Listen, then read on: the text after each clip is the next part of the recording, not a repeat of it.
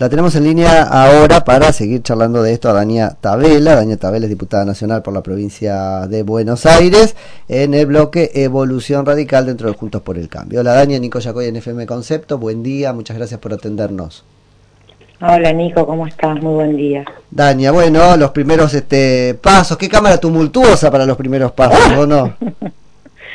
sí, una cámara donde efectivamente después del proceso electoral quedaron eh, por decirlo de alguna manera, no muy redistribuido el, poder, entonces las conformaciones de mayorías y, y la necesidad de diálogo e integración, sobre todo de diálogo y de articulación, es mucho mayor.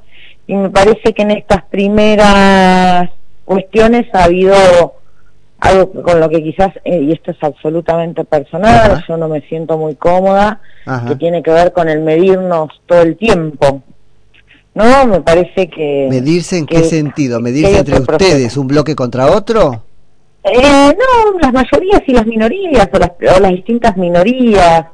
Eh, yo hoy leía por la mañana temprano algunos comentarios respecto de eh, el, actuar, el accionar de, de, de los compañeros del Frente de Izquierda. O, digo, bueno, nada, cada uno tiene posiciones y miradas y ese es el espacio donde hay que expresarlas y construirlas Ojalá hubiera un mejor nivel de, coordinación y de diálogo, incluso con la primera minoría, como para que si ayer estaban dispuestos a poder avanzar en la reforma de bienes personales que se planteaba, eh, poder haber discutido con anterioridad o, el fin de semana quizás o, el mismo viernes este, las alternativas para el financiamiento del déficit que esto generaba, ¿no? Eh, sigo sin entenderlo de medirse, medirlos tanto, medirlos como nosotros, mirarlos tanto o una cosa entre ustedes. No, no, no, es como un término más fútbol. ¿Viste cuando eh, uno dice, se, mide el aceite todo el tiempo de la gente? Estamos como en ese proceso, ¿no? Bueno, a ver quién junta más. Eso, a ver eso, por eso, por eso, entre es el más guapo. Ah, a ver si me entendés, a ver quién es el más guapo. a ver quién se lleva. Y entonces ahí se pierde, desde mi mirada, e insisto, es una posición absolutamente personal. Para mí ahí se pierde parte del arte y de la riqueza que tiene la política en términos de la construcción de consenso. O sea, esto de que, sería, sería un poco esto de que no se puede reducir la democracia a nada más que un método de resolución de conflicto por el número. Exactamente, exactamente. A mí, para mí ahí se pierde, se pierde parte de la política. Entiendo que son las primeras sesiones, Entiendo que había circunstancias, eh, como el caso del presupuesto, que hacían más necesario este tema de discutir y conformar las primeras, este, si se quiere, coaliciones que además son muy volátiles en términos de los, de los temas y de los posicionamientos.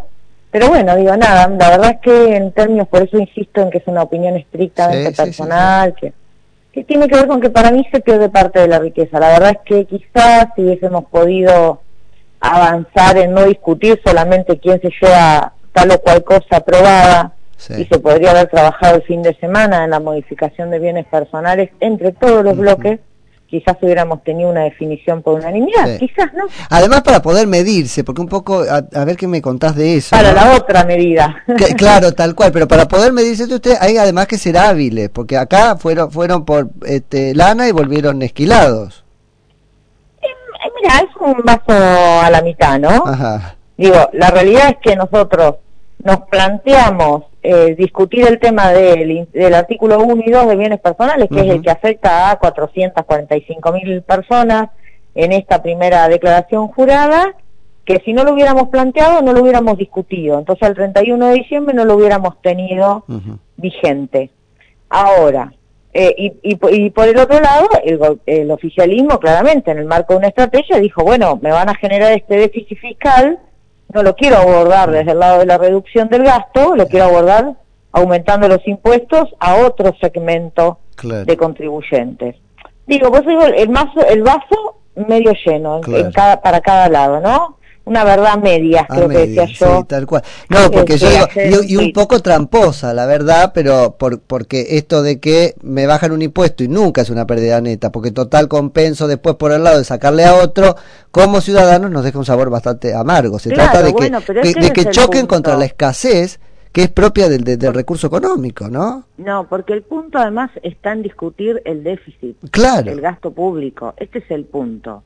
Entonces, por eso yo digo, si se hubiera abierto un compás de diálogo entre la primera minoría y el resto de las minorías, y podríamos haber pensado en soluciones alternativas. Yo sé lo que me vas a decir vos, que me lo dijo ayer un diputado de la primera minoría. ¿Sabés qué pasa? Que hay que generar confianza primero. Ah. Y la verdad es que 120 y pico de diputados son nuevos, se están conociendo, no habían estado en las bancas. Los están midiendo también. Exacto.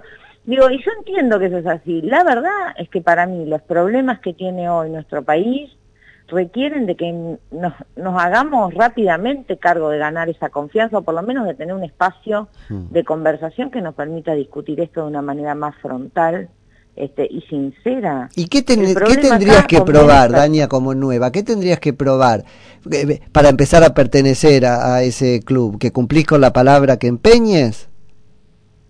Ya, la verdad es que yo no sé qué, porque no, no, no, no conozco el tema, pero yo creo que lo que uno que tiene que generar es confianza, no en el sentido de cumplir, por supuesto va de suyo, pero eso también tiene que ver con, con la personalidad de cada uno, no solo con cumplir la palabra que uno empeña, sino poder generar soluciones.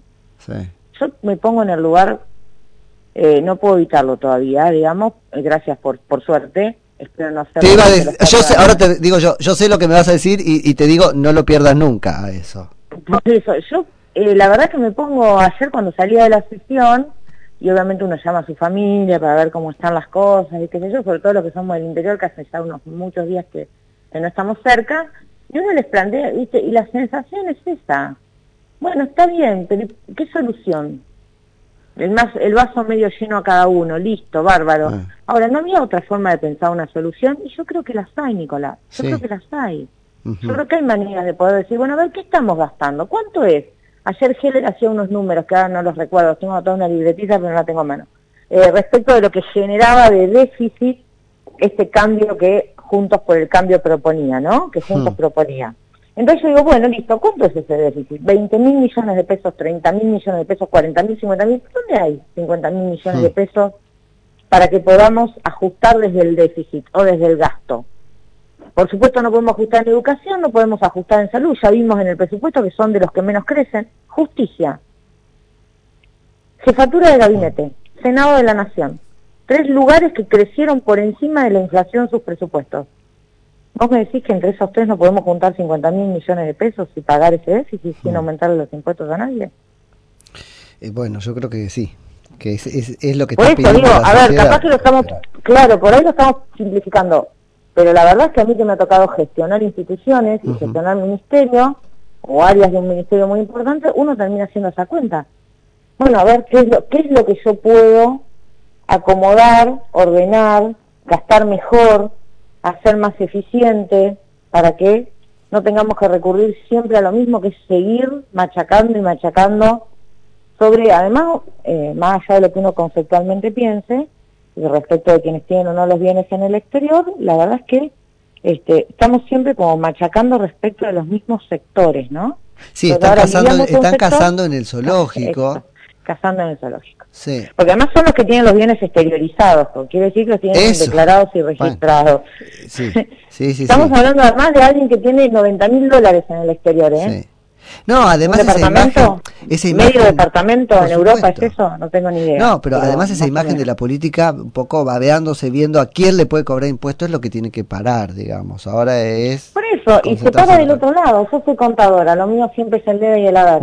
Cuando no hay más, no hay más. Sí. hay que mirar del otro lado. Esa, esa es la lección que, que, tiene que entender el gobierno y la que nos va a, sacar de donde estamos. También lo tenemos que entender la oposición. También lo tenemos que entender la oposición, porque además muy probablemente seamos gobierno en dos años.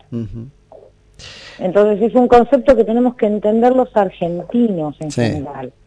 Y por supuesto la política, que la, la dirigencia, que son los que efectivamente tienen responsabilidades porque los eh, nos, eligen y los elegimos para que esa función cumplan.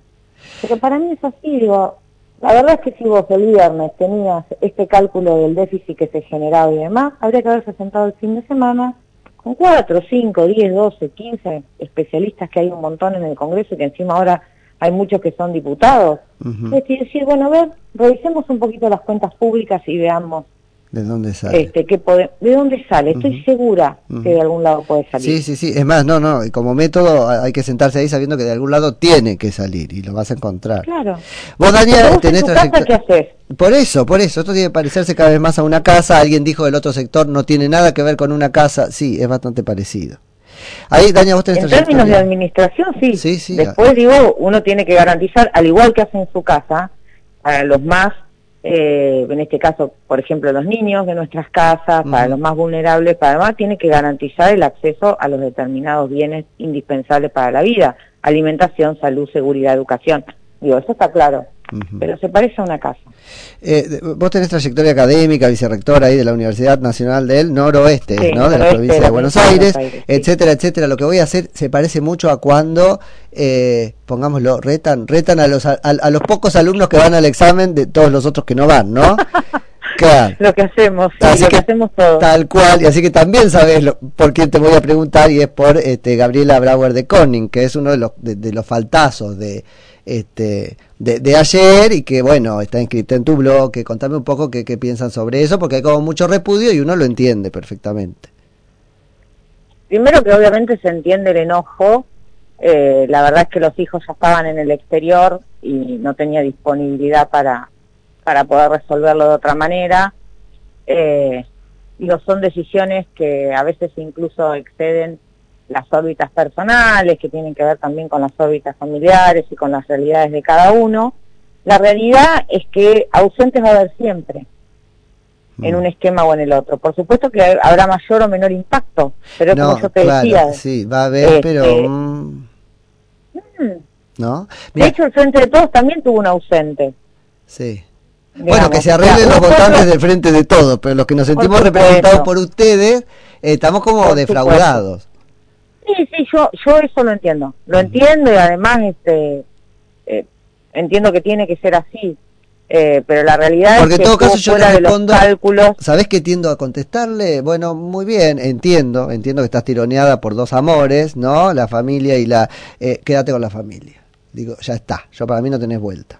Renunciá y fíjate cómo alguien que esté dispuesto a ocupar ese esa banca sentándose ahí, la empieza a ocupar a partir de ahora tan claro como eso, porque no puede pasarle a otro. Eh, no puede pasarle a otro. No eso puede, está claro. Sí, no, no, no puede no pasarle. puede pasarle a otro. No, eso está claro. Yo digo, creo que hubo muchas otras cuestiones. Yo anoche lo planteaba con algunos compañeros y les decía, bueno, eh, hubo también un problema de estrategia sí. del interbloque. Claramente todavía al no estar configurada la situación del interbloque hay un tema de, de necesidad de un mayor eh, alineamiento de las estrategias. Eso es como teléfono para Negri, digamos, desde tu espacio que cuestiona esa, esa coordinación. No, no, no, no, no, no, no, no, yo siempre, mira, eh, si vos este, después que, cortes mirás un poquito para atrás, yo soy siempre la primera que hace autocrítica. La primera que hace autocrítica. Y cuando uno habla de un espacio entre bloques, somos 10 bloques. Sí, 10. Eh, no es culpa de Mario, justamente. Somos 10 en todo caso, hay 10 culpables, si querés 10 responsables de que la coordinación del interbloque no esté fluyendo como debería fluir, no es un problema de Mario, todo lo contrario. Todo lo contrario. y me interesa muchísimo eso, ¿eh? ¿Dónde, en qué no fluye? ¿Dónde falló acá? Porque es interesante para entenderlos. No, bueno, porque claramente habría que haber pensado, primero que habría que haber hecho el poroteo, creo que alguien lo, lo decía ayer, eh, habría que haber hablado con los bloques que se suponía que habían acompañado la propuesta y lo que en realidad habían acompañado era la propuesta de discutir el hmm. tema, no de votar en la misma línea que lo estábamos planteando nosotros. Hmm, una cosa alguien no le hizo la repregunta, digamos, a los de Neuquén. una cosa es cuando alguien, por ejemplo, o a la izquierda, una cosa es cuando alguien eh, vota a discutir un tema que es muy diferente yo te puedo decir a vos, bueno, Nico, vamos a discutir este tema. Es muy diferente a decirte que estoy de acuerdo. Sí, sí, total. Es un abismo. por eso te digo yo que el tema este de que estemos jugando, eh, jugando es una palabra fuerte, pero que estemos en este proceso de medirnos el aceite todo el tiempo y no ponernos a dialogar en serio este, respecto de cuáles son los objetivos, realmente termina siendo disvalioso para el Congreso y disvalioso para la gente. Ese es el punto. Por eso yo te digo, no es un problema de Mario, todo lo contrario, todo lo contrario. Interesante. Es un problema de que el, eh, al no estar configurado el interbloque, claramente faltó una responsabilidad respecto a decir, bueno, ¿quién va a hablar este, con la gente de Neuquén o con... Eh, bueno, esto estuvo presente el otro día del presupuesto también, donde bueno, la cosa se aceleró sobre el final, cómo, es con tipo tipo este partido de fútbol, volvemos a eso, ¿no? Fue de Loredo este Máximo Kirchner eh, Ritondo, ¿no? Pero ahí también hubo una cosa que se jugó más por por mirarse en el momento y qué sé yo, que una estrategia este sólida del espacio de ustedes como interbloque. Bueno, ahí tenés otro ejemplo. Nosotros, con respecto al tema del presupuesto, teníamos una posición desde el inicio eh, que tenía que ver con hacer un dictamen de minorías y poder rechazarlo, hmm. con un dictamen de minoría, que dejara claro por qué se rechazaba. Porque después todo entra en la misma bolsa. Entonces, entra en la misma bolsa que yo te diga a vos que me estás subestimando la inflación o que me estás generando gastos por 180 mil millones de pesos que no tienen financiamiento, que este, el que quiere decir, como le pasó al diputado Arjol en Misiones, que el diputado Arjol no legisla para su provincia. Claro. Y la verdad es que no es que no legisla para su provincia. Él no, no, no tenía, no estaba en contra de las obras de su provincia. En el caso, voy a poner el caso de Arjol porque tomó cierta relevancia eh, como él, hay 23 diputados que han sufrido el mismo, los mismos tipos de cuestiones. Técnicamente, ¿cuál es la este, importancia de expresarse entonces en un dictamen de minoría? Pues eso está bueno que lo sepamos, porque si no, es como que lo damos por supuesto y, la audiencia se pierde en ese recoveco. Está bien que la comisión logre parir un dictamen de minoría, porque después, ¿qué pasa con él en el recinto? Tres, tres razones hay. Hay una que es este, fundamental, que tiene que ver con expresar el por qué lo rechazas porque si no quedan los discursos que a algunos nos tocó hablar a las 3 de la mañana. Claro, pero se vota sobre el de mayoría igualmente, por más que haya de minoría. Se vota el de, claro, siempre se vota el de mayoría, si este es rechazado, este, queda el otro, digamos. Entonces, por eso, eh, en este caso el dictamen de minoría del rechazo. Podríamos haber tenido un dictamen de minoría que rehiciera el presupuesto. Bueno, parece que tener un manejo de datos y de, de técnica presupuestaria no es el problema, pero sí de datos que la oposición no tiene. No tiene. Pero digo, bueno, en este caso había un dictamen de mayoría y un dictamen de minoría. Pero me decías tres razones. La primera era esta. La primera tiene que ver con esa. Sí. La segunda tiene que ver con el funcionamiento propio de la Cámara. Si no hay dictamen de minoría, hay solo participación de los representantes de bloque más algunas intervenciones de carácter individual. Claro. Cuando hay dictamen de minoría, hay más disponibilidad de tiempo para poder explicar el proyecto. Perfecto. Esa es la segunda cuestión. Y la tercera cuestión, en una oposición como la nuestra, que tiene a su vez no solo el, interbloque juntos, olvídate que eso es una unidad, eh, todo lo demás, te hablo de bloque de consenso federal, de diálogo federal, del grupo que, lidera Graciela Camaño, el Frente de Izquierda, la gente de, de Avanza Libertad, etcétera, una oposición que tiene distintas composiciones, lograr una síntesis en un dictamen de minoría también requiere de este, generación de diálogos, de consensos, de conversaciones, de puestas en común a partir de, ese proceso para lograr una síntesis en el dictamen de minoría. Y luego en, la Cámara, que, las tomo, están buenísimas para entender. Ahora, en la Cámara se vota siempre el de mayoría. Si se rechazara, no es que se puede someter a votación el de minoría, o tal vez sí. Depende, depende que plantee el dictamen de minoría, claro. Este, porque, porque vos acá lo que estabas planteando era justamente el rechazo. La aprobación o no del dictamen de mayoría era por sí o por no. Claro. Digamos, vos podrías tener un dictamen de minoría que difiriese en dos o tres artículos, por ejemplo. Y entonces, bueno, caído el de mayoría, se podría ir por el dictamen de minoría. Pero hay que volver a someterlo a votación, ¿no? Pero hay que volver a someterlo a votación, volver a constituir las mayorías, en este caso. Clarísimo. Habría que buscar los quórum, etcétera, etcétera. Ahora son todos ejercicios de la política, que la política tiene que volver a hacer. Sí. Mi sensación es, estamos tan parados en la grieta, seguimos tan parados en la grieta, que hemos perdido de alguna manera, yo creo que de manera transitoria, tengo mucha expectativa en que esto pueda este, ser superador y que incluso permita aprender desde esa perspectiva, la necesidad de poder superar la grieta para determinadas cuestiones que son importantes para todos los argentinos. Yo no creo en la perversión de un partido político o de un grupo político que quiere que a la Argentina le vaya mal, empeñados en chocar la calecita, digamos. Ah, yo creo que hay decisiones acertadas y decisiones equivocadas de todas las partes. Bueno, lo que tenemos que hacer, lo que tiene que hacer la política es tratar de tener la mayor cantidad de decisiones acertadas posible. Y para esto se necesita conversar, para esto se necesita que se construya un camino del diálogo. Ahora, si lo que vamos a ir a hacer es saber quién tiene un voto más, un voto menos en todas las votaciones, la verdad que van a ser dos años de un congreso. No, no, y puede salir el tiro para cualquier lado, tal cual. Claro, y es un congreso muy friccionado y mm. que además en un punto a mucha gente de mucha buena voluntad, ciudadanos y representantes, nos va a terminar dejando Bueno, de, hecho la manda constitucional de tener un presupuesto este, todos los años en, un esquema de, gobierno casi dividido como este, la verdad es que es un mandato a los legisladores para que se pongan de acuerdo efectivamente en un presupuesto que tal vez no convenza a nadie para convencer a todos. Claro, es que probablemente nadie se lleva, nunca en una resolución de conflicto te llevas el 100%. Mm. Digamos, entonces la vuelta a la comisión del presupuesto, por supuesto, era un camino para ver si se podía retomar ese diálogo. Diálogo que se había intentado desde 15 días atrás, diciéndole a Guzmán y a otros funcionarios de los distintos niveles, miren, acá está pasando algo que pasa que la mentira es invotable viste bueno pero claro por supuesto por eso no se podía llegar a un acuerdo. El planteo era corrijan corrijan estas cuatro o cinco cosas fundamentales, sí. revisen esto de las facultades extraordinarias, sometamos cada vez que hay que poner facultades extraordinarias, sometámoslo a votación, sí. este, podamos discutir de fondo realmente cuándo se necesitan y cuándo no, porque yo entiendo que en un marco de una pandemia y una emergencia las facultades extraordinarias son importantes, no lo son cuando esa pandemia deja de existir. Digo, y este ejercicio hay que hacerlo, no hay situaciones absolutas. E, en, esta línea de ponerse de acuerdo y qué sé yo, se trata la derogación de la ley de alquileres.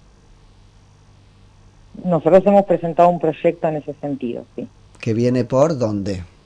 Que, no es una derogación. Bueno, nosotros estamos presentando modificaciones a la ley de alquileres. Eh, nosotros estamos presentando modificaciones, dos modificaciones sustantivas. La primera tiene que ver con, básicamente las dos tienen que ver con dar más libertad en la negociación. Porque cuando vos regulas tan a fondo esos temas, te termina quedando insatisfecho los dos lados de, del mostrador, porque no hay gente que quiera alquilar sus casas y no hay inquilinos que puedan aceptar las condiciones.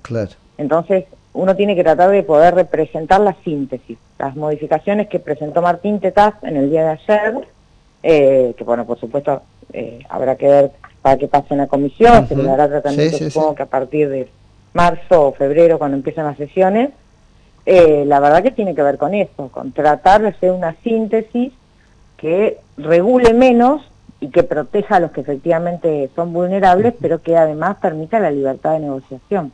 ¿Y, qué, y, y, en qué dos cosas puntuales van a darnos más, más libertad, digamos? Hola. Hola, Daña, ¿ahí me escuchás? Te perdí un cachito. Ah, dale. No, no tengo casi tiempo porque tengo el noticiero ahí atrás, pero digo, ¿en qué dos cosas puntuales recuperaríamos libertad en, el, en el, contrato de, alquiler o en la negociación del contrato de alquiler?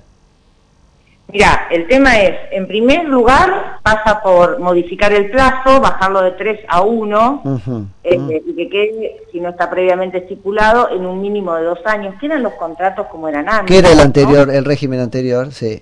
Exactamente. Y después que los ajustes se determinen entre las partes por acuerdo. Ajá, ok.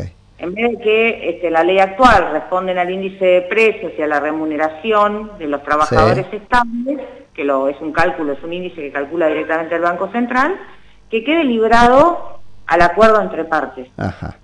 Y es lo que te da más libertad para poder negociar las condiciones. Así que ya sabemos que viene, que viene por ahí la posición entonces por lo menos de, de, evolución radical. Por lo menos sí, de un sector de nuestro paso estamos planteando esto como una medida de ir generando síntesis entre las partes. este, que nos parece que es eso, es este, tener protección, pero sin una extrema regulación que nos impida poder negociar los contratos libremente. Dania, este. te agradezco muchísimo por la charla. No, muchísimas gracias a vos y bueno, y estamos en contacto. Dale, en cualquier momento te estamos jorobando de, vuelta. Un abrazo. por favor, un beso grande. Es Dania Tabela, que es diputada nacional por la provincia de Buenos Aires, Evolución Radical en Juntos por el Cambio.